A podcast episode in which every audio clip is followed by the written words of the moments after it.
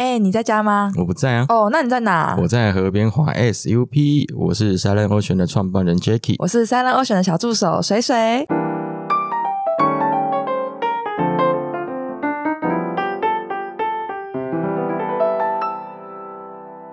嗨，大家好，今天这一集会比较特别一点，因为我们聊的主题叫做 SUP 嘛，那就是立式滑桨，在我们 Silent Ocean 里面算是我们的主力产品啊，所以帮你加个音效。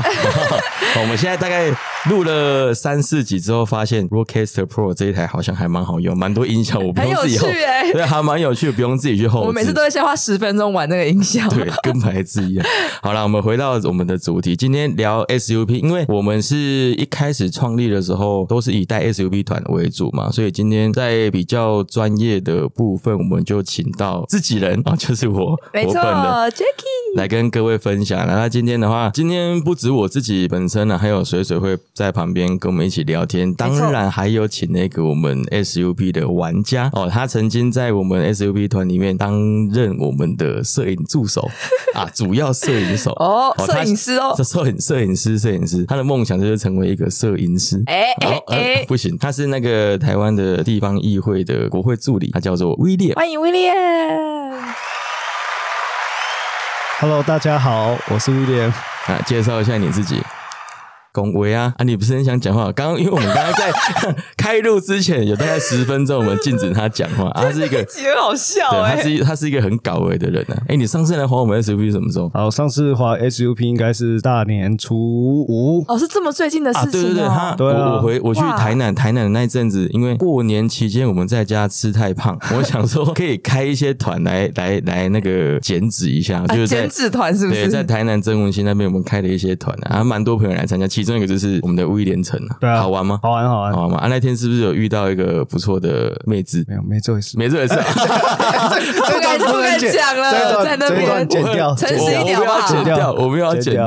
哦，其实我们知道 SUP 它是一个比较身心放松的休闲活动啦。那对于一般的初学者，就是海边海洋活动的初学者，我觉得可以建议他，如果你怕水的话，或者是你怕一些较激烈的冲浪运动，或者是什么风帆啦、划水，其实从 SUP 这一块去着手，会是蛮适合你的。哦，是因为 SUP 是一个很好上手的运动吗？对，因为它其实板子的浮力本身是很大，它你可以想象它就是一个游泳圈，嗯，但它不是套在你身上的游泳圈，它是你可以站在板子上，它的浮力大到你可以站在它上面，甚至你在上面去做倒立的动作，其实你都不会怎么样。哦，所以会有什么水上瑜伽，就是在 SUP 上面玩的吗？对对，水上水上瑜伽它算是一个另外一个另外一门学问啊。哦通常我们我们就是只是在上面做一些倒立啦、浮力挺身啊，好玩而已好玩平衡的动作，就是就装逼。然后就会掉下去，就掉下去。对，他一开始像那个威廉，他他是他是我的高中好朋友，我记得他好像没有什么海边的活动兴趣，对吧？对啊，没有。那上次来 SUV 是第一次，对，那个蒙蒙古是第一次，蒙蒙古是第一次，蒙蒙古是第一次。啊，你觉得你觉得经验如何？就刚开始下水的时候会觉得很害怕。哦，那他是会害怕他是会害怕，他是会害怕，因为他下去，我记得，哦，一样，我们在三人欧全的官方 IG 这几天会放上阿贝的动态。他上次在 SUP 上面做了一个很好笑的事情，期待一下，你记得吗？你是 SUP 上一直抖，哦，那个是移动，抖什么那是一种移动抖什么东西那是移动那是你们 你们不知道的技能。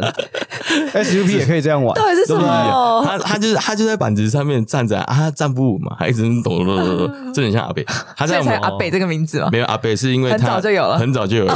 他做任何事情都长得很像阿北。可是阿北有一个很厉害的点是，他在地方国会这边贡献了蛮多事情的。那今天会请他来，也是主要是想要借助他的一些能力来提倡，应该说来聊一下。我们如果说台湾的水域开放这个环节是目前台湾的政策的走向是什么？因为之前是不是有一个什么山山海解禁？对啊，那个二零应该是二零一九年苏贞昌讲的时候，对因为之之后我们在一些河川地带啦，或者是海洋的部分，如果我们想要下水，到底它的法令与依据是什么？可不可以下水？那下水之后你要遵守什么样的法律？嗯，哦，因为我们我的朋友是比较属于政治跟法律的专业啦，那他在我们 SUP 版上表现可能比较非常好刺激一点不错 他在我们团里是我们的专业摄影师啊，专业摄影师他专业摄影师很多照片都是他拍的，势必能力也蛮好的。识别能力是对啊，能力还肯定要。厉害还能拍照吧？对，是是还可以啦。因为呢，我觉得可以跟各位观众聊一下 SUP 这个东西，它的好玩跟它它的轻松程度到底是在哪里啦。因为你一开始接接触海边活动，如果你就像回到一开始聊的，你不敢去冲浪，那你可以先从 SUP 开始。为什么？因为浮力大，你站在上面，或者是你躺在上面，或者坐在上面，其实都很轻松。你就想象你坐着一艘竹筏出去彩虹里钓科或钓鱼干嘛的，这些东西其实它是结合到一些休闲的乐趣，蛮多蛮多蛮多。我们的朋友出去的时候是带着一包饼干，或者是带着一些饮料、午餐，滑到一个地方停着休息，就找一个遮阳的地方休息之后，开始去做野餐的活动，海上野餐。哎，那我想问你，哎，就是嗯你刚刚说它是一个这么放松身心的休闲活动，那它有可能是运动选择吗？或者说，嗯今天在做这个运动的时候，它是会用到哪些肌肉的力量？它，我觉得它算是一个运动选择，因为像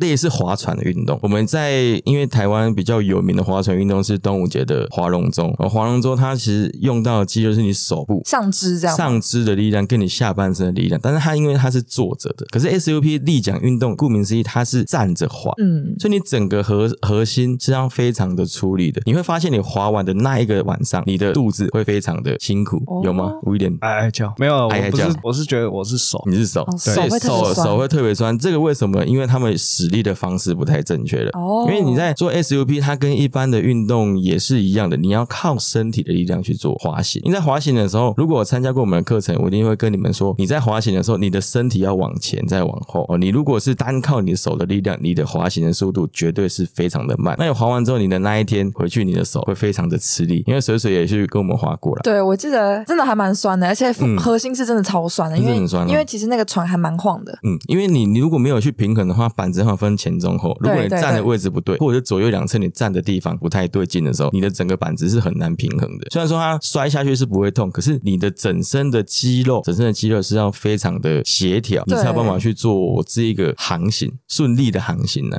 所以我觉得它算是一个运动吗？对，我觉得它是一个非常有助于身心调和以及肌肉发展的一个运动。它其实很轻松，你可以把它玩得很轻松，你可以把它玩得很累。但我们当然我们在在三人欧学这边开的团都是属于休闲团，嗯，不太不太会是那一种我们要去竞速，我们要去比赛，我们要远端航行。哎，那这个是有人在竞速的吗？有啊有啊，台湾有一些比赛，应该说国外的比赛比较多，但是台湾的话，近几年有一些比赛是在日月潭嘛，会做竞赛。我们比较属于休闲类的啊、所以我们不会去参加比赛。如果要的话，我们会举牌我们的翔哥，他是什么超级无敌会划水吗？他算是因为肌肉发达，然后本身协调性、筋实都很好。那我也是可以的，只是我没有在练。哦我大概我大概是出一张嘴那种类型。我我我可以教，我可以教初学者。嗯，哎、不是。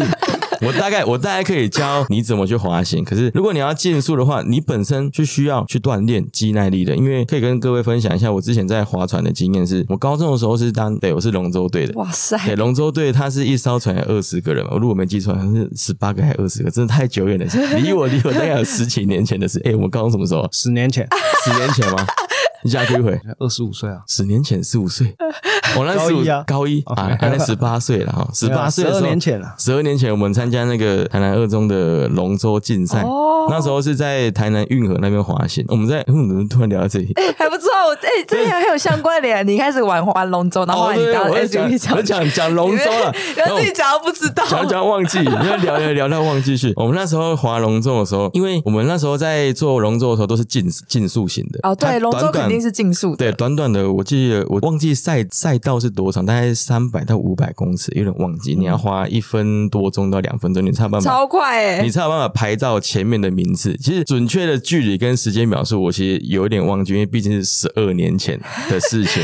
可 是不可考了。对，但是我们要要讲的重点是，你要滑到那么快的速度，其实那个重点，你每天都要重训，你每天都要去做肌耐力的训练以及滑滑桨的训练。嗯，这个东西对一般人来讲其实是很难克服的。为什么？因为我们每一天像早操八点出来，然后就是跑步跑一个小时，跑到九点，然后开始下泳池。因为泳池泳池是平静水域，完全没有流动的水，所以你再去做操桨练习的时候，你就想象呃非常大的一锅汤，你要把它搅动的第一下，你要花非非常多的力气。哦真的哦对，因为河道河道它是有流速的。哦，可是我本来会想说，嗯就是平静水域的话，你滑会很好。可是如果你今天在开放水的话，你就要去控制，就是你可能那个嗯本来已经很晃，然后你要去配合那个那个。应该，说，这个平静水域跟那个开放水域是两个完全不一样的事情。哦我们今天聊的是没有在流动的，对对对流动的池缸。对哦，这个游泳池它是没有在流动的。对所以你在没有流动的地方，你要去做训练，其实会非常的辛苦。所以那时候我们整天从好像九点开始操课，操到十点多，就每天一直划桨嗯桨，然后划了一千下以上，左桨右桨。对，你有分左桨跟右桨，那这个东西就是很细。如果你真的要去参加竞速的话，你要从划桨到核心的训练，因为像你下午都还要去操课，你操重训的课啊，就是整个肌耐力的训练。这些东西对于一般的民众，如果你真的想要走竞技这一块，不管是 SUP 或划船或者划龙舟，它需要的东西是太太严肃了。嗯，对，这个跟我们猜乐温泉想要带给大家的一个欢乐的意向是比较违和的。我们都是走一个舒适的、对啊快乐的玩这样。哎，威廉，上次你跟我们去玩蒙蒙古或者是曾文清，你觉得怎么样？是是轻松的还是累的？很轻松啊。很轻松，对不对？我们在在这里的话，不太会去要求来的人去说，哎、我一定要滑很快，我一定要怎么样，我一定要滑个十公里。有这5公里回事吗？没有啊，你就说，哎、要拍照，要拍照，哦，我就要滑很快，滑到前面去，不是这样吗？不是因为你是抄我 呃抄你啊，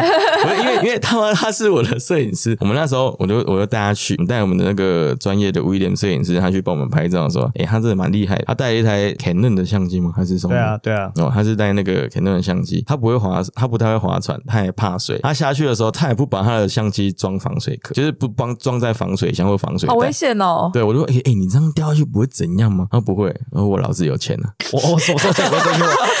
没有，因为那时候过年台南去台南跟我滑的时候，他刚买一台新的 iPhone 手机，iPhone 十二，iPhone 十二嘛。我说，哎、你 iPhone 十二要不要带他去拍？好像还不错。他跟我说不要，我说那你带相机不会更可怕？他说不会，相机没有 iPhone 贵，坏掉就算了。你不要十二啊，你不要买一台十万块的相机，我还跟你在意这两万块的相机。最后我全部都带下去，对，两个都拍，两个镜头。我们的摄影师就是这么不怕事，而主要是因为 SUP 这个东西，它对于新手是非常的友善的啦。记得那张我那天有给你的板子很大嘛，十二寸的，对对对，对啊，那板子十二寸，其实基本上你不会翻船，嗯，除非你白目去做推挤的动作。对，或者是硬要把别人挤下去。对啊，不然在 SUP 上面你要翻船，其实真的很很很难呐、真的超难的，真的超难的。哎，那讲了那么多地方，Jacky，你有没有个嗯比较喜欢的下水点啊？比较喜欢的下水点的话，我觉得可以分平静水域跟开放水域哦来跟各位聊一下，因为台湾其实四周环海嘛，嗯，那它河川的地方，我们可以跟它归类在平静的水域，海边是比较开放的环境，所以把它称作是开放水域。对那在平静水域，我最喜欢滑行的，就像刚刚威廉讲到的蒙蒙古。哦，对，因为它的下水很方便，而且水真的很平静，算是在台湾平静水域里面算干净的地方。诶你去过蒙蒙古吗？没去过。下次带你去，下次带你去。它那里其实算是算是一个山谷环绕的境地，有空可以看一下我们的 IG，我们在蒙蒙古有拍了一些形象照。哦，所以它是风景优美，然后水又很平静。对，你会想象是在日月潭滑行的感觉，哦可是日月潭你会觉得它那里就是一滩死水。哦，真的吗？你说因为潭那就是一滩死水，就是比较没有流动的水。但是你在蒙蒙古，它是属于新店溪的中下游，哦，是在那里哦，我还以为是在什么东北角之类的。没有没有是在是在那个新店溪的中下游，它算是一个流动的水域，它那里整个四周的环境，我觉得是蛮开阔的而。且新店交通蛮方便的，对啊，从我们工作室，就是我们台北工作室过去，只要半个小时。哦，超方便的，所以轻松的啦。啊那因为这个是平静水域的部分，我觉得蛮推荐各位来玩的。另外一个是开放水域的话，我比较喜欢的是象鼻岩。象鼻岩嘛嗯，，东北角的象鼻岩，因为它就是刚好在那个奇特的海石洞下方，嗯，你可以去拍一只大象跟你的 SUP 版，所以是适合拍照的地方。还蛮适合完美拍照的地方。可是重点是你要会航，你要会滑行啊。你如果不会滑，因为从下岸点到到那个拍照地方，大概你还要滑一点多公里。哦，那其实不不近哎，还有不近啊，点距离。对，还有点距离，而且海流其实对新手来讲还蛮辛苦的。对讲实在话，如果你没有在平静水域先先体验过航行的话，你下海，因为会有海浪的拍打，会有地形的因素，会有潮流的因素，你在做航行的过程之中，你会花非常多的时间在控制你的板的方向。所以今天假设哦，威廉问你说，哎、你可以去那一边帮我拍照吗？不行，因为你会你要从从你的点到大象，就是大象鼻子的下方，你可能要花个十分钟，啊，这时候威廉就不见了，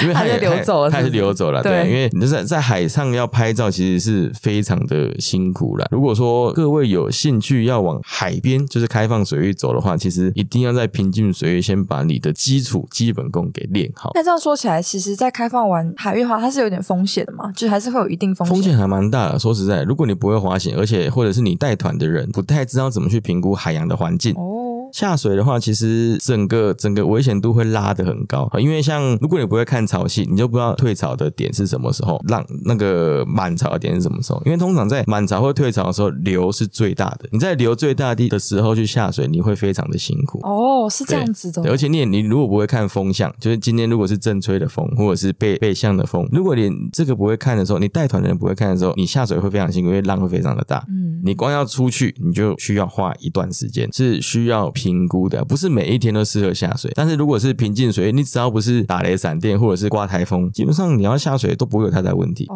嗯所以如果说风太大的话，也不太行。对，SUP 风是一个非常大的因素。如果你风太大，你在板子上滑行会非常的累。你就算在平静水域啦，如果你逆风在滑行，你板子有时候会倒退，开始旋转。因为上次我们 就是这样，对上次根本滑不动。对啊，在带水水去那个垦丁满洲桥下滑行的时候，突然刮了一阵阵风，那么大家全部都快跌倒。有时候也觉得下水的时候可以去看一些呃风向的城市啦，或者是满潮点、退潮点的一些资讯，然后再评估今天是不是适合下水，所以这也是蛮重要的。那我想要我想要跟观众大家聊一下，你如果知道环境的评估怎么看之后，如果今天要下水，你要怎么知道这个地方是可不可以下水，适不适合下水，能不能下，会不会被禁止？嗯你要评估评估的第一个点是曾经有没有人在这里下过水。如果说你看像芙蓉内河一堆人在下水，我觉所以得就一定没什么问题。也不能说一定，就是可能没有问题，哦因为法律的部分这种东西是比较比较模糊，所以我今天才会请到 William 来节目上跟我们分享这件事情。对，因为 William，如果说我在一个地方，像芙蓉这个地方好了，我要下水的话，那它地方的法令是有什么根据说我可以下还是不可以下？有它的那个限制的区域，如果你从那个交通部观光局那个水水域油气活动，嗯。它整理了整个就是比如说像风景区、国家嗯风景区，它所有的公告，嗯。然后再加上这个水域呢，它是因地制宜的，它是给地方政府去管的，嗯。所以那个各地方政府对于他们自己的水域也有自己的公告，哦。就是在二零一九三零开放解禁。对山海解禁之后，他就交给各县市政府去公告。那像你刚才讲的芙蓉，嗯它是东北角暨宜兰海洋国家风景区，嗯所以它就是观光局去规划。那你说的芙蓉，我不知道那个水域是什么啦，但是它现在这个公告里面有芙蓉盐寮水域，就是芙蓉洼子渔港到炮台山对面的礁石区，它限制仅供香蕉船拖曳、游泳、冲浪跟立式划桨这四个水域游戏活动。你如果超过这个，它就它就是可以禁止你。对所以他们现在都有这个限制。然后比如说像是呃橡胶船这些托运的活动，它又有限制，它会有那个地图，上面的公告都会地图写很清楚。嗯嗯嗯，比如说第一区，它就是限于离岸一百公尺至一公里的范围内，你如果超过，那当然是可以限制你的。限制。对这个部分，我觉得东北角国家风景区做的很好，因为我们在下水之前，我们会先去评估现场的环境，那再来我们会看现场有没有立告示牌。那东北角整区，你可以看到这个告示牌，你会看到很多张，他会跟你说这边可以下或不可以下，，这样吗他会直接跟你说这里可以怎么样，这里不可以怎么样。哦，什么时间点不能怎么样？那我的范围是哪里跟哪里？这个东西你在东北角其实很容易发现，所以东北角这一边的海域活动其实是还蛮盛行的，而且是不太会有限制，是真的是达到一个山海解禁的规模，因为不太会有海巡去跟你说，哎，你这里不能下水，给我起来，嗯也不会有业者说这里是我的场地，你不要给我下水。至少我整个去年这样滑行下来是没有发现这样子的问题啦，因为我们就照着告示牌的行程走，它就是这有规定说台风期间禁止下水，就是陆上警报、海上台风警报的时候，你不要给我下水，出事你自己负责。我觉得在东北角它是做的还不错，但是如果像是市区的台北市或者是新北市，像如果我今天要在淡水河滑的话是 OK 的啊，那台北市呢？这个地方我也去查了，他用台北市以台北市的公告为例，嗯他我觉得他其实是符合原则原则开放例外禁止的原则啦。嗯嗯例如说，它的那个河道，他说蓝色公路就那个航道，它就不能滑，嗯为什么？因为它有可能会受潮汐的影响。嗯它要受一些流的影响，嗯。你可能不熟，你可能就不知道滑到哪里去。嗯。然后第二个呢，它关渡自然保留区不能滑，哦对。这个自然保育区你去滑也是，哎、会破坏当地的环环境嘛。嗯。然后还有一个呢，就是下午六点到隔天早上六点。嗯，这个其。实夜晚的时候你下去是很危险，然后当然还有你刚才讲的那个台风豪大雨警报，它就会禁止，这个叫做限制，它不叫禁止公告，它叫限制公告。嗯，对。嗯，那所以说我今天如果要在呃，可能是淡水河的某一个码头下水的话，其实我只要开看一下当地的环境，或者是有没有路过蓝色公路啦，或者是不是关渡保护区。如果都不是的话，是不是我就可以下水？呃，原则上是。原则上是嘛？台北市的公告是这样哎、。那可是像刚刚说那个地方，其实原则上是可以下的，可是为什么大家都不下？是因为不适合吗？也不是不下，因为你看，像巴黎，就是那个淡水巴黎走廊那边，其实蛮多业者在带 SUP 团，，哦那边也有是不是？是是也有，还有滑水啦，或者是像金山，哎，金山太远了哦，就是像那个他们那边都有那个拖衣伞啊，或者是那个划水的行程。那我们是比较少去开发到这一块，因为第一个毕竟离我们比较远一点，嗯然后毕竟第二个是他们那里也已经有一些业者在那边推广 SUP，了这样子也不要说饱和了，大家就一起推广，对，大家一起推广，大家一起努力。大家一起努力带动 SUP 的这个市对场。对对。那我上次在一个不错的地方看到是公馆，台大公馆那边哎，有那个宝藏岩下面有一条新店溪的支流。那里是可以玩的吗？它下面它有给一张告示牌，说可以戏水，但是不要在晚上六点到隔天六点。通常如果台湾已经做了山海解禁的这个政策公告的话，其实你下水之后，你只要不影响船只的作业，或是不影响自己人身的安全，我觉得政府应该不太可以限制你做什么事情。对，但是你要先查清楚。你要先查清楚。如果白目就拿拿一个水就直接跳下去，那其实搞不好这不行啊。对啊大家要查很清楚。只是他这个公告很多啦，嗯就是而且很蛮，多。对我觉得，说实在很杂。但我觉得一个最重要的原则是，如果你真的不熟悉当地法令，也不熟悉当地的海域状况的话，其实你就跟着别人走就好了。网络上很多行程，像我们自己本身也有开行程，我们开的行程基本上都是比较安全的地方，那也是有很多人在滑行，那也是没有法规去特别限制说这个地方禁止你干什么。然后，所以如果你真的都搞不清楚这些事情的话，我觉得你可以跟着团走了。那我们今天会想要特别聊这个这个政策上面的主题，是因为我们想要去认真的推广 SUP 这项活动。嗯，因为我觉得 SUP 它在台湾其实是可以做的很好的一个运动。你看，其实国外的 Instagram 里面很多人就是在多瑙河畔。啊，哦，或者是那个羊角村旁边去滑行，这个东西我觉得可以带回来台湾。如果在台，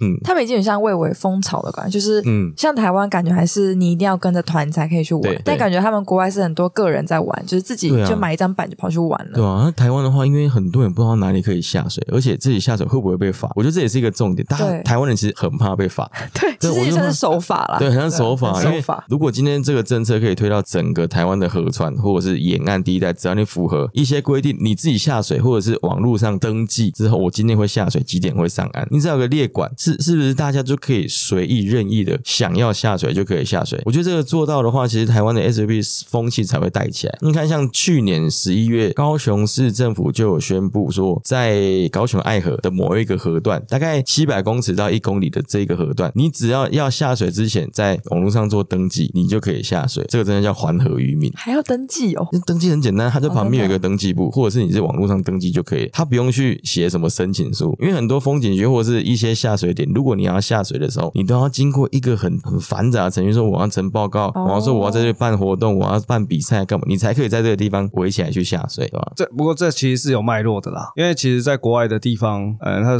它它那个水是比较平静一点的，跟台湾的嗯溪流比起来，台湾的溪流，我高中地理课本学过嘛，哦坡陡流急这样对对对对哦，这学的很好，好、然后所以呢，哎，在这样的状况下，还有台湾人他的那个公民道德意识还没有这么高，那动不动你。乱丢垃圾，呃，我不能检讨选民，对，不能检讨选民。压力好大啊。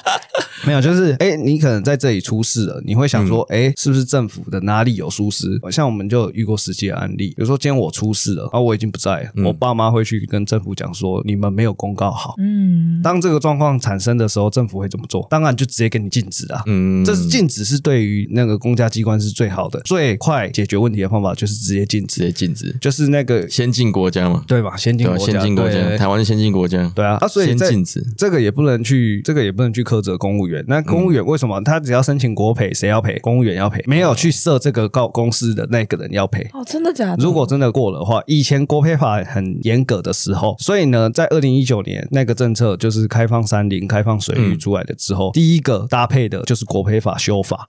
哦，国赔法修法让你这些这俗称叫做妈宝啦，就是你这个妈宝，你出去玩，然后政府要帮你付钱。出去玩，像我们很常听过一个案例，就是说，哎，你明明就不会爬山，啊，你你山难事件。你你穿短袖短裤跑上去三千公尺的高山，那在山上突然什么讯号都没有，然后或者是掉下去，这时候直升机要出动，直升机如果大家知道出动一次就是几百万，真的。那个油钱很贵，对啊，就为了你，就是你原本不懂山，但是你就突然跑去这个山，所以呢，以前不敢开放的原因是这样，因为太多这种人，哦。而且在我们实际上，这只是一个比较高深的案例。如果嗯实际上地方上很多杂七八杂八的申请，嗯你会发现第一件事情，如果他会先怪政府，一定先怪政府。对，那政府要怎么做？当然全部把你禁止啊。哦，全部把你禁止，你就不用怪我了。嗯嗯这是一个，我是觉得是一个非常消极的做法，但是是最有效的做法。所以这也不能，哎，这不不能怪他们。但是所以呢，当初呢，这个山林解禁、海域解禁之后，搭配的第一件事情就是国赔法修法。嗯嗯嗯你如果没有搞清楚状况，自己跑过去，然后因为我们已经风充分的风险告知，你必须承担什么风险？嗯例如说雨季入山，你会遇到溪水溪水暴涨，嗯嗯你要会判断。嗯，你如果因此出事，你当事人是要自己负责的。哦，对，所以。会搭配这个呃、嗯这个修法。对，其实他刚刚讲了一个很重要的重点，就是公民的素养。如果你你知道你出去肯为自己负责的话，政府要开放，我觉得他应该是很乐意开放。对，只是太多人，只要一出事，第一个先怪的说：“哎，你为什么没有说这里不能怎么样这是一个有点难解决的问题，对因为那是那是一个你要从整体公民的素养，然后一起嗯提升，然后才可以去解决这个问题。？”对，我觉得这个东西真的是需要大家一起配合，让台湾的运动风气养成。环境教育也要充足一点。对，要充足一点。但是他刚刚讲那个是台湾的水域环境跟国外比较不一样，但是这是正确的，只是说我们也有一些地段其实是还蛮适合你去做水域活动，像下游的部分，或者你看像新店溪的中上游，其实它都很平静啊。嗯，那些地方都还蛮适合你去随意的去下水去练习，或者是去操作 SUP 这样的运动。因为 SUP 它是一个很单纯，一张板子、一支桨、一个 fit、一套救生衣、一个脚绳，五个东西你就可以下水了。那我们很想要把 SUP 的风气养成养成跟之前台湾的骑脚踏车风气一样。嗯，对啊，因为台湾之前在做呃脚踏车环岛风气盛行的那一阵子，是因为那个有一部电影叫《练习曲》的，那个可能是水水应该不知道，不知道对，大概是我们这这个这种老一辈的阿北年代才 才会知道。对 我们高中知道屁呀、我高中我跟你一起看的 什么东哦西艺术课练习曲啊，有一个有一个主角骑着脚踏车环岛环一整圈。啊，这个我有看过啦。就练习你这样曲讲我看过，我看过啊。是你们那我中会年代看的。屁啦！你你他妈你跟我同一个哎高中看同一个东西，中是看波罗罗，婆罗罗，什么东西我怎么婆罗罗是什么东西？我认真不知道韩国卡通啊。啊，婆罗罗啦。我我我怎么不知道？哦，我不知道我他，因为我你们太老了啦。哦，没有，我跟你同岁啊。不是他聊聊回来这个练习曲这个东西，你讲完之后，台湾的整个 整个环境氛围是笼罩在，哎、我我也想要去骑脚踏车环岛。所以当初我也跟我几个朋友就看完这个东西之后，哎、是不是我可以环个岛？嗯对，我就我就开始跟跟脚踏车结上一点渊渊源。那我希望在 SUP 的话，也有机会有一个什么样子的风气去把它带领起来，让大家对于 SUP 这个东西是可以把它当成脚踏车，把它当成跑步，就把它当成一个运动嗯去从事的。那可以从政策面上，如果说政策的宽松程度，你可以自己负责，那你也可以去评估你的环境，那自身能力的话，我觉得在这一块风气的盛行，其实不会不会输国外太多了。嗯，其实我觉得就政策面来讲，我刚刚听下来觉得资讯不流通是一个蛮大的问题。嗯，真的，嗯，就是因为我们普通像我们这种可能当初次接触的人，其实你不知道嗯它原来是有很多地方其实可以下，只是你都不知道，然后也很少有人在讨论这件事。真的。除非说你要像是 Jacky 这样，已经是一个、嗯已经是有已已经是一个教练，然后有在带团的话，嗯你才有可能去接触这种东西。可像脚踏车像这样子的东西，嗯好像比较容易接触到。因为陆地上的运动啊，对对对就公路权而已啊。因为那一阵子之后，台湾很多脚踏车道出出来，嗯很多的脚踏车道开始画、啊，因为台北一堆脚踏车道，那这个东西我觉得就很羡慕新北跟台北市，因为本身是南部出来的嘛。南部其实你说脚踏车道吗？不要想了，太难了，车都车。都已经满到不行了，对不对？它其实也不是满到不行，是就就也没人想要规划这一块啊对，因为觉得啊你要骑啊路这么大条，你随便你骑，哦，可你会发现，你在台台湾的南部去骑脚踏车，你会发现你要跟机车、汽车竞争，其实蛮危险的。很危险啊！啊，你看台北，它有环河环河的脚踏车啊，步道，对，河滨的脚踏车河滨的脚踏，车步道，台南就没有这个东西。嗯，那我觉得台南很适合发展 SUP，是在台南的运河。对，而且台南的水水嗯相对来讲比台北稳定很多，冬天也是稳定的。应该说，如果你是在运河滑行的话，运河是全年度基本上是没差，只是说很多人会觉得运河比较脏一点。哦，哦，对，比较脏一点的。但是我觉得脏跟可不可以下水是你可以分开来看，因为看龙舟竞赛是办在台南运河啊。对啊，你没有道理只开放给龙舟跟蜻蜓划水，或是是或者是一些划船队的水上运动的项目人去下水而已。你要照顾到一般民众啊，因为其实台南的运河这一条这么长，为什么你不能说，哎，我就随便，也不知道随便，我我想要登记下水可不可以？威廉可不可以？不可以啊。为什么？现在大家都在提倡有单一窗口，可是找不到这个单一窗口。对啊，你看就是这样，因为我很想下去，可是你会发现它就是明文禁止这里不能下水啊。那这是地方跟中央两个政策完全打不对台啊，这个东西该怎么办？也不是地方跟中央政策打不对台，其实这个在很多的政策上面都有这样的情形，就是中央他带头带了这个政策，嗯它连跨部会他都没有整合好。嗯，的状况下，地方其实是无法可循的。对，那其实中央他，我必须要说，中央其实他们很常很常在尝试新的政策真的，它带动新的政策，没错，嗯但是地方跟不上。为什么哦你中央都已经各部会都没有沟通好了，嗯你又要叫地方自己去自治？嗯嗯嗯，那这时候地方他常常会遇到的状况就是说啊，先等中央讲完，我们再来看怎么办。很多政策上都是这样，所以其实你刚才遇到那个的状态，就是像现在中央的态度是原则上开放嘛，例外禁止，但是这样他们没有调好的状况下，各县市的态度会有所不同。所以要中央跟地方去连接做沟通了，跨部会的整合。对，然后还有其实更重要的是由向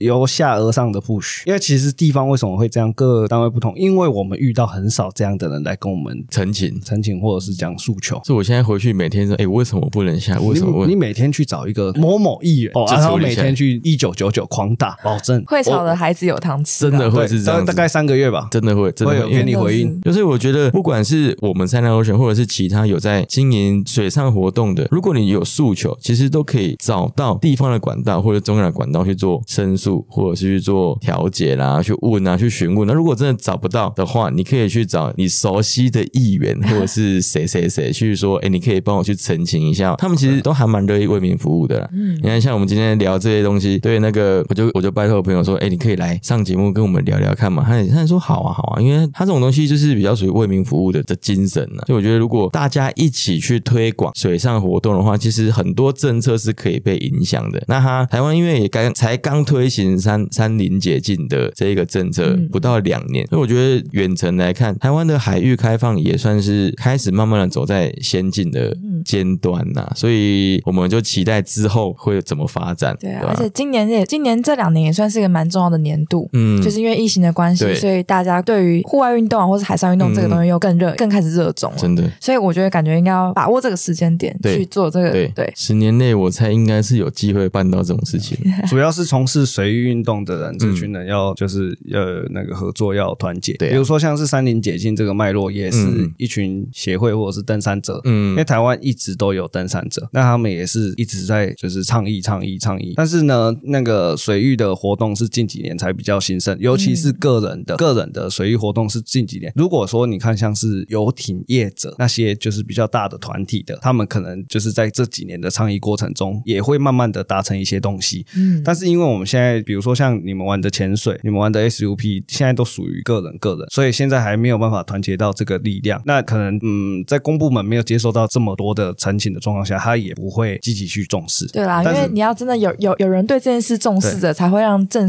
政府官员还才可以把一点心力分到你身上。对对对，啊，我觉得他讲的还蛮蛮正确的，对啊，很有道理耶。很，有道理哦。所以我们真的是要团结啦，对，我们要一起合作，对，大家一起合作去推广，不要不要说个人利益的着想啊，因为这个东西其实是全台湾的人民福祉，也是你这间公司或者这个企业或者这个工作室可以成长的一个重要的依据。如果大家都持开放的态度去玩水，那每一个水上活动的业者其实都可以走得更快，嗯对，走得更大。所以人家有时候说过一句话嘛，一个人走很快，一群人走很远。哦，我也是走很慢，没有没有白目啊，一群人就走很 走很很远，对，真的。对啊，所以大家如果有机会遇到一些政策上面的问题啊，不不妨去跟其他的单位去澄清看看，试着我们一起合作做到这一块，对吧？然后回到 SUP 这个这个学问上面好了，那如果说今天假设都不不管政策，不管环境上面的问题，如果今天是一个单纯的小朋友，或者今天是一个高中生、大学生，就是一个人，我想要玩 SUP 的话，我该要怎么去挑选我的板子，或者是我要怎么去入门，或者是我要怎么去开始？那我觉得第一个比较重要的是，如果你不确定这个活动是适不适合你的，那你就开始去花钱买一些装备的话，我觉得是比较不建议的。我觉得第一个，你可以先去参加坊间的一些体验团，嗯它体验团它还形成了两到三个小时，甚至有些更短。那有些是它会附在什么浮潜呐，或者是看海龟的行程之外，哦会带你去做 SUP 的短程体验。嗯我觉得这种东西都可以试着去踏入尝试着做做看。如果你在这个活动期间，你发现 SUP 带给你的乐趣其实是还不错的，你就可以继续去发展说，那我去跟个平均水域课程或者是海域课程。那跟完这些课程，你发现，哎，你觉得这个运动对你来讲好像还蛮值得一学的，你就可以开始评估要不要去买一张板子。那我刚刚也提到平静水域的课程跟海域水域的课程其实都不太一样。那我在呃菜鸟 Ocean 里面，我会一直跟我们的粉丝或者是客人深提到一点是，一开始最好你是先从平静水域先开始，因为平静水域它排除了很多环境的因素，让你去直觉式的练习站立，直觉式的练习划桨的基础动作。但是其实很多人会想要一开始就在海域去做挑战，因为大家都想要拍照。嗯，可是这样反而没有把基础打好，对不对？没有把基础打好，就会回到一开始我们聊到的，你要拍一张照，你会非常的刻苦耐劳。对你要你要花很大的力气滑到我指定，哎，你到象鼻眼的下面，对，在那边停停个五秒钟就好了。其实你停不了，因为你不会超桨，你你也不会直走，你也不会左转，你也不会转弯，你也不会怎么样。这个时候你会很失望，你会觉得啊，SUP 这个活动好困难。但不是不是这个活动困难，是你挑选了一个错误的环境，这个环境不适合初学者。对，还是要量力而为。真的是要量力而为，所以我觉得它是一个你要从基础培养到海域课程，才有办法去驾轻就熟 SUP 这个东西，你才有办法去好好的体验 SUP 带给你的乐趣。所以从平静水域的课程开始，不不管是从我这边啊，或者是从其他的团体课程那边，他一定都会先教你一些安全的知识嘛，如何上板、落水处理、落水的确保，还有滑行之间的 SUP 的脚绳确实系好，那你的桨的拿法、桨要怎么去操作，这个东西如果你学会了，在每一个平静水域里面都可以很快速的走到你想要的方向，滑到你想要的方向。我今天叫你左转你就左转，叫你右转你就右转的时候，我觉得你就可以来到海域的课程。那海域的课程，你也不要一开始就挑浪很大的下水点去下水，嗯，因为像有些有些有些行程都会开粉鸟林啊，或者是开金山的海域。啊，对，竹台语这个这个这个课程，我觉得都是非常属于中高阶层的学生会比较适合，因为你光一出去要抵抗这个浪，它就需要非常大的经验以及你的滑行的动力。好像这个东西我不太喜欢带，不太喜欢带一般的客人说，哎，我想要去竹台，哎，我想要去象鼻岩什么什么的，我一律都是先问他说，哎你有没有上过平静水域的课程？嗯，不管是在我这还是在哪里，如果你都有的话，我们开始才会想要去带领你去这一块。不然你落水的话，其实还蛮危险的。我有点想说什么？非常需要梁静茹。勇气，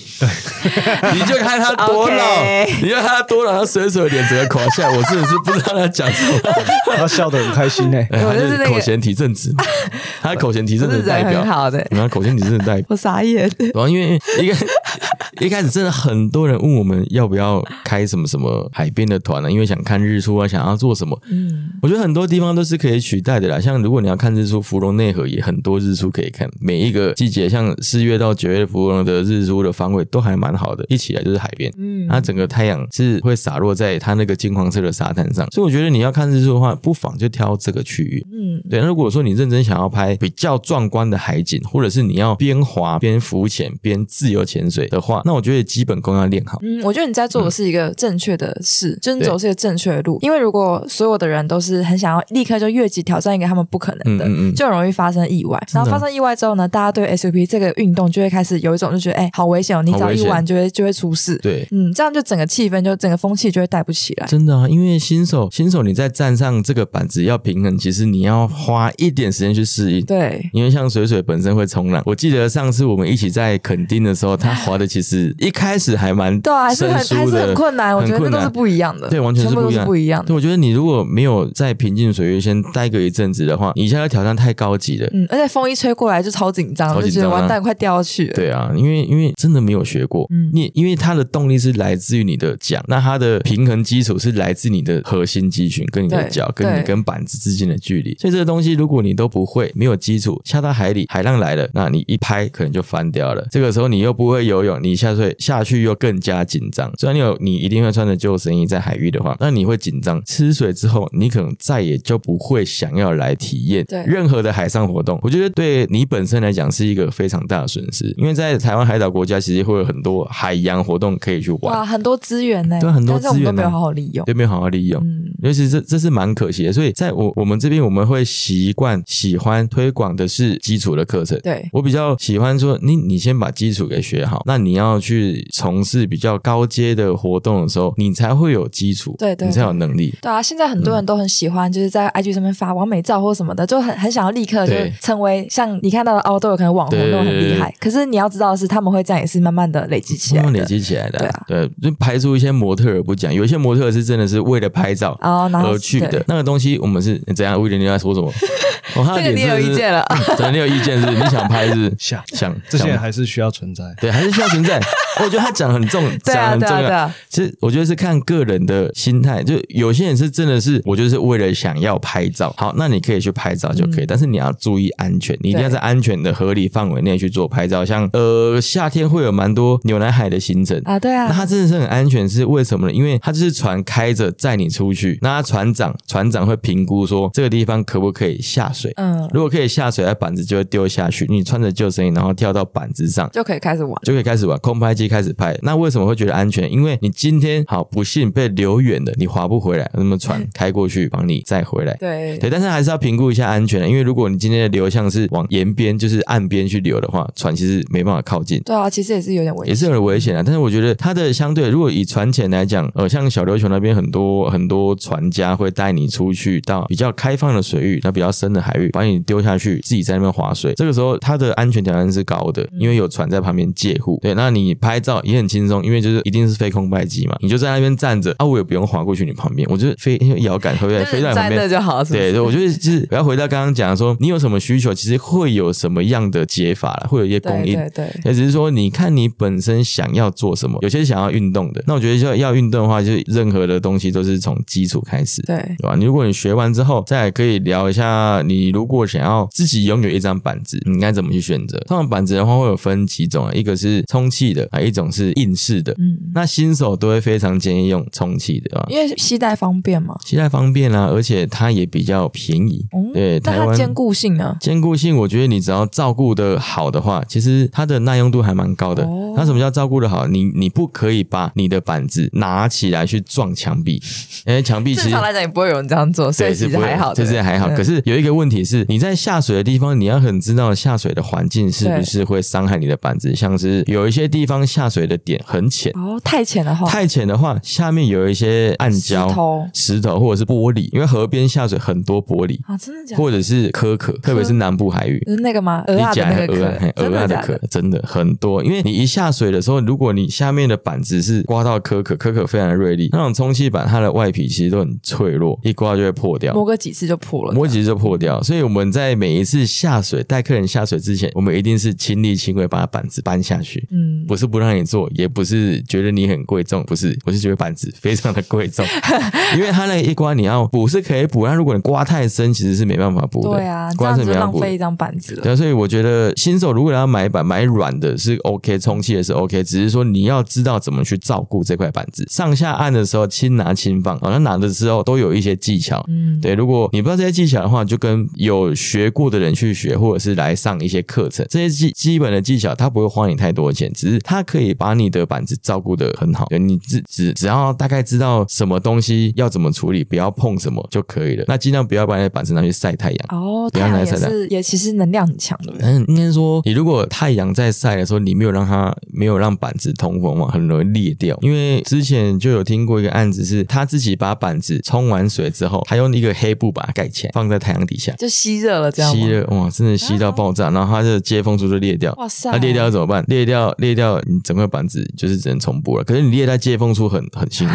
要补的很辛苦。嗯，要补的很辛苦，所以呃，这些这些基本技巧，我觉得如果你有拥有一些基本的观念的话，你的板子都都可以用蛮久的啦，都可以用蛮久，而且它很便宜。说真的，它是很便宜，你只要买乐华，嗯或者是迪康的板子，它价格会落在一万到一万五左右，哦，那其实算是一个还算可以入手的，嗯，还算可以入手的东西啊，不会到太贵不。会到太贵，因为你就拿脚踏车来比好了。对，脚踏车一台，如果你认真想骑的，好一点都很贵，对不对？好一点至少两万起跳嘛。嗯如果你是认真想骑长途的。对对对，对，那这个东西就是，我觉得是看个人啊，九万，哎、不是九万，九万太贵，九千到一万五左右，其实是还蛮适合你入门的价格。那如果有品牌迷失，就会有就会有其他的牌子了。那我觉得这个就是后面，如果你觉得玩的还不错，想要再买的更时候，好的再说，更好的时候再说了。那讲的话，就用一般的铝制的讲也可以，嗯便宜，然后也耐用，嗯一支也才九百多块。因为以这些价格都非常的公开透明，就要去迪卡侬或者是去淘宝或者是虾皮一打，就一堆照片跑出来，跟一堆价格跑出来。那说起来，它它进入的门槛没有很高、很低对啊，你就只要把这东西准备好之后，嗯你就可以去滑了。对，效率很低啊，但是这个这个也是一个大家大家通俗的意向，SUP 很简单，对很好入门。那我觉得入门之后，你要怎么去修炼，它是一个比较难的嗯突破点啊，比较难是因为。大家觉得太简单，嗯然后就不会想要花心思去学一些比较好的技巧或什么的，所以才会可能形成一些就是不安全性的行为发生。SUP 它还蛮值得你去慢慢练习，为什么呢？因为很多像我们凹豆主题有开了二十个，很多水上主题大概开了快十个嘛。这些水上主题其实它都需要你跟水有一定的亲密度在。对那对于新手来讲，如果你怕其他的比较激烈运动，回到一开始主题说，你可以用透过 SUP 去跟环去跟水域嗯去做比较亲密的结合。你边滑的时候，你可以边浮潜，或者是边滑的时候可以边练习啊冲浪的划水，或者是边练习平衡啊，都都有助于你在从事其他海上运动的一些肌肉的连接。嗯，我觉得这都蛮好的，所以你不应该把 SUP 看作是一个很单纯的活动，然后就只买一张呃买了一张板子，啊只滑了一次就把它丢在旁边，或者是参加了一次水域课程之后，觉得哎我已经体验过了，那就那就那就好吧，我一生就是滑这么一次，我觉得非常可惜啊，因为你毕竟还会想要从事其他的海洋活动嘛。他们本身我们都从事蛮多自潜活动，那如果说今天 SUP 结合自潜，其实也是蛮好玩的。嗯，但就就是要你的 SUP 的能力是要在一定的水准之上，你在毕竟是到开放的海域，嗯对到？开放海域，对啊，会比较会比较好玩一点的、好啦，讲了讲了这么多，我们都知道 SUP 就是一个非常能够放松身心的休闲活动。那它同时呢，也是一个很棒的运动。但是呢，其实，在台湾目前的推广上，我们也知道，就是可能因为过去常常发生一些某些的案件出身，所以呢，在台湾目前还是接受度没有到那么高。然后也不是像我们，就是我们希望它的方，就是它可以是一个更多人能够接受的。所以今天也很感谢威廉，然后给了我们这么多政策上的建议，然后感谢威廉。对，那也让我们知道说，原来其实最现在最需要面对的就是我们要团结起来，然后一起去做一个，就是去倡议啊，议啊或者什么，对海人奥豆咖站出来。对，大家站出来，不管是山，不管是海，我们都可以去诉求我们该有的权利了。对比方说强求，我们该有的、该有的东西。那今天的话，SUP 的主题大概会聊到这边。如果说你们还有一些想要询问的东西，可以在我们的三人欧选的粉砖下面去留言。没错，嗯，我们会带给各位比较专业、正确的知识。那今天就到这里，谢谢大家，欢迎谢谢大家，拜拜，也欢迎来收听我们的 Silent Ocean 新的频道，Silent Ocean 不在家，拜拜，拜拜。